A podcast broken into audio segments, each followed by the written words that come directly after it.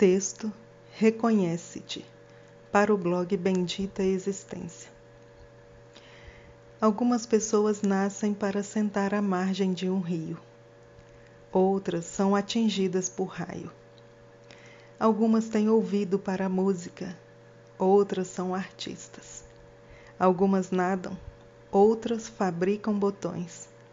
Algumas conhecem Shakespeare, outras são mães. E algumas pessoas dançam. Scott Fitzgerald. Reconhecer palavra daquelas mágicas da língua portuguesa, daquelas que possuem inúmeras conotações, que podem ser bem colocadas em várias situações. Pode significar, dentre outras, assentir ou concordar, como também distinguir ou ressaltar. Hoje vamos falar sobre a coragem do reconhecimento de si mesmo, distinguir-se dentre todos. Existem cerca de 7,8 bilhões de habitantes no planeta. E você é a única pessoa com quem você precisa conviver 24 horas por dia, sete dias por semana, todos os dias da sua vida. Isso me traz uma reflexão sobre como essa convivência precisa ser saudável e do que precisa para ser. Ouvimos muita coisa sobre nós e de alguma forma isso nos toca, seja superficialmente ou de forma mais profunda. Em algum grau, as palavras, que podem ser de natureza positiva ou negativa, nos afetam e terminam por influenciar nossas direções. E é surpreendente o poder que as palavras têm. Acredito que isso se deva ao fato de que existem pessoas por trás das palavras. Pois, ao que percebo, duas pessoas podem falar a mesma coisa, usando as mesmas palavras, e soar diferente para quem ouve. Assim como duas pessoas podem ouvir as mesmas palavras de alguém e interpretarem diferente. Claro que existem explicações para isso, que com toda certeza os terapeutas e estudiosos da psique humana dominam e podem ajudar a elucidar. Aqui partilho somente a minha percepção sobre o que observo e vivencio nessa existência. Saber falar, saber ouvir.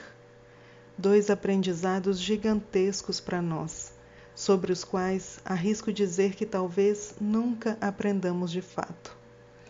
Porque penso que antes de aprender a falar e ouvir o outro, seja necessário aprender a falar e ouvir a nós mesmos. E você conhece algo mais desafiador que isso? Essa voz constante em nós que narra nossas experiências com riqueza de detalhes e que muitas vezes pode conter um requinte de crueldade maior que tudo o que já, se, já nos disseram os outros. Porque ninguém pode ser mais cruel conosco do que nós mesmos.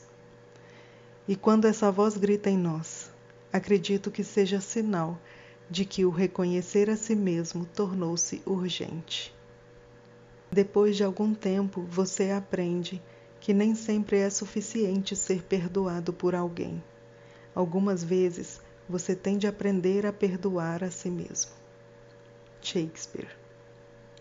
É, é isso mesmo que você pensou. Envolve perdoar. E isso implica em reconhecer, reconhecer e reconhecer. O primeiro reconhecer se refere ao assentir, concordar que algo precisa ser consertado. O segundo refere-se ao entender o terreno que habitamos, delimitar o espaço que nos cabe em nós.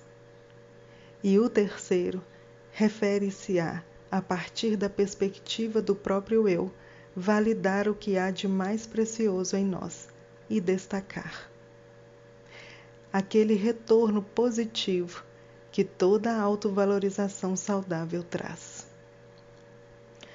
Mas eu sei bem que não se trata de um caminho fácil de trilhar. Não é simples como parece. E isso explica porque, na maioria das vezes, escolhemos não ouvir a nós mesmos. Aquele conforto indigesto que insistimos em manter só para não lidar. Aqui escrevo para mim e para você. Escrevo para ouvir a minha própria voz. É a minha forma de me distinguir dos demais, reconhecer o terreno qual habito, remover minha própria terra e, talvez, tornar possível plantar algo que faça sentido para minha trajetória. Escrevo para que minhas palavras talvez possam inspirar você a reconhecer-te, a tomar consciência de tudo que te distingue dos outros, sempre na torcida de que encontre valor nos pedaços mais bonitos que te compõem e, unindo-os com amor e respeito, consiga reverberar em si alguém de quem possa se orgulhar e chamar de seu. Espero que você leve uma vida da qual se orgulhe, ou que tenha força para começar tudo de novo. Fitzgerald. Com amor, Rubia Arce. Até a próxima.